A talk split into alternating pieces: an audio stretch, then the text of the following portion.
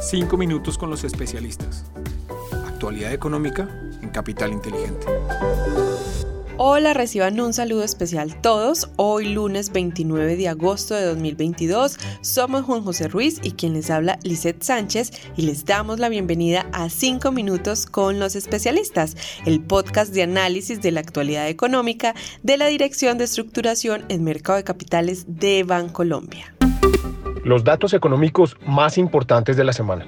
Comenzamos este episodio contándoles que se desplomaron las acciones luego del discurso de Jeremy Powell, presidente de la Fed, quien reafirmó su compromiso con bajar la inflación y en consecuencia mantener las tasas de referencias altas por el tiempo que sea necesario, lo que fue un balde de agua para aquellos inversionistas que creían que era probable un pivote cambio en la postura de política monetaria del Banco Central de Estados Unidos. Con esto, el Standard Poor's 500 registró su peor caída diaria desde junio.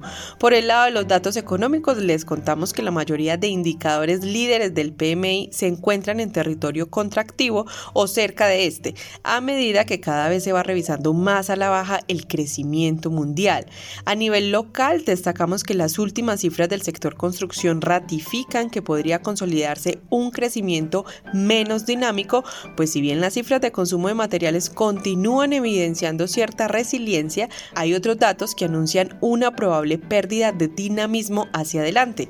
Por ejemplo, la desaceleración de las ventas de vivienda y el significativo aumento de las tasas de adquisición y construcción de vivienda que hace menos accesible la financiación. Y en cuanto a próximos datos económicos pendientes, porque este miércoles se conocerá el dato de inflación de agosto para la zona euro, mientras que el viernes se conocerá la tasa de desempleo de Estados Unidos Unidos durante agosto y las exportaciones de Colombia durante julio. Desempeño de los mercados internacionales. En el contexto internacional, el dólar, medido a través del índice DXY, aumentó durante la última semana en 0,6% hasta los 108,8 puntos. Hay que mencionar que este aumento fue provocado principalmente por una devaluación del euro de 0,73% hasta llegar a los 0,996 dólares por euro y una devaluación de la libra de 0,68% hasta llegar a los 1,17 dólares por libra. En la renta variable internacional, los principales mercados globales terminaron la semana en negativo. De esta manera, los índices norteamericanos Standard Poor's 500, Dow Jones y Nasdaq reportaron caídas de menos 4,04%, menos 4,22% y menos 4,44% respectivamente. Hay que mencionar que otras regiones reflejaron este mismo comportamiento con el Eurostox 500 reflejando un menos 3,29%, el Nikkei de Japón un menos 1% y el FTSE 100 del Reino Unido menos 1,6%, contrastando con un 0,72% del Ibovespa de Brasil. En cuanto a la renta fija internacional, les contamos que los tesoros de 10 años se ubicaron en 3,04%, registrando una desvalorización de 5 puntos básicos frente a la semana inmediatamente anterior. Desempeño de los mercados en Colombia.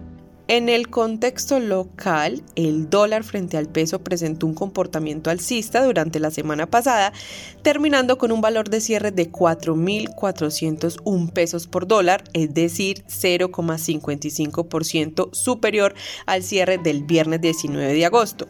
Esta devaluación del peso se dio en línea con el fortalecimiento del dólar a nivel global, pese a que otras monedas de América Latina presentaron revaluaciones al cerrar la semana, como el peso mexicano que se revaluó un menos 0,67% y el sol peruano revaluándose un menos 0,82%. La renta fija por su parte registró comportamientos mixtos en las curvas de testas a fija y VR.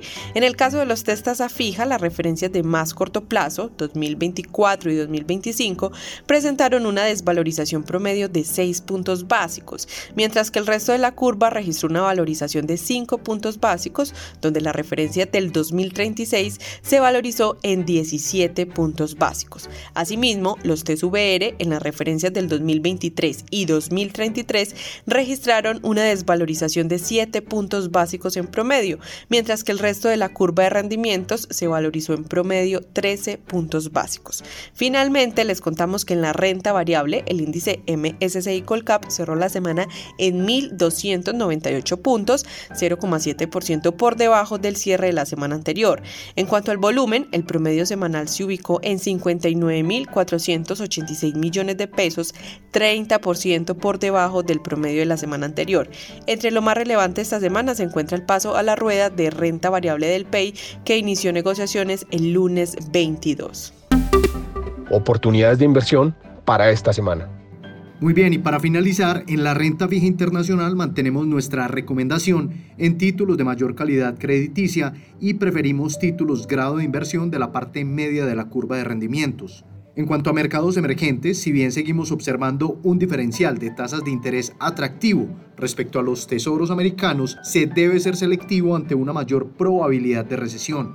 Dentro de este mercado priorizamos la deuda latinoamericana, la cual mantiene una tasa de impago menor respecto a la deuda asiática. Para la renta variable internacional mantenemos nuestra postura de cautela ante indicadores técnicos de sentimiento y económicos preocupantes y un escenario de política monetaria muy retador para este tipo de activo. En ese sentido, seguimos reforzando nuestra postura sobre acciones que tengan características defensivas, como es el caso de las compañías de calidad y alto dividendo, balanceado por compañías con factores de valor a las cuales les va mejor en un ambiente inflacionario. Dentro de los sectores destacamos el de salud, porque es un sector defensivo de bajo beta, pero que transa a mejores valuaciones que otros defensivos naturales como el de servicios públicos y consumo básico. Regionalmente solo estamos positivos en Latinoamérica y seguimos evitando Europa ante altos riesgos de esta inflación y una crisis energética que no se le ve un final en el corto plazo. A nivel local mantenemos una perspectiva neutral sobre la renta fija local, donde seguimos resaltando tasas de interés atractivas y una normalización de la política monetaria en una fase muy avanzada. Sin embargo, una mayor probabilidad de recesión en las economías desarrolladas podría ser un factor que generaría desvalorizaciones en este tipo de activo. Dentro del mercado de deuda, nuestra preferencia sigue siendo la deuda privada, donde los diferenciales de tasas de interés siguen siendo muy interesantes en los diferentes segmentos de la curva de rendimientos. Muy bien, y en cuanto al dólar, con respecto al peso, esperamos que se cotice entre los 4.325 y los 4.480 pesos durante esta semana, con jornadas de una amplia volatilidad. Por último, en las acciones locales esperamos algo de aumento en los volúmenes, particularmente este miércoles 31 de agosto, de cara al rebalanceo del índice MSCI Colcap. Pero más allá de esto, esperamos que el comportamiento del mercado permanezca alineado con lo reflejado a nivel internacional luego de las declaraciones de la Fed el viernes pasado. Terminamos nuestro resumen semanal. Les esperamos la próxima semana en un nuevo episodio de Los 5 minutos con los especialistas.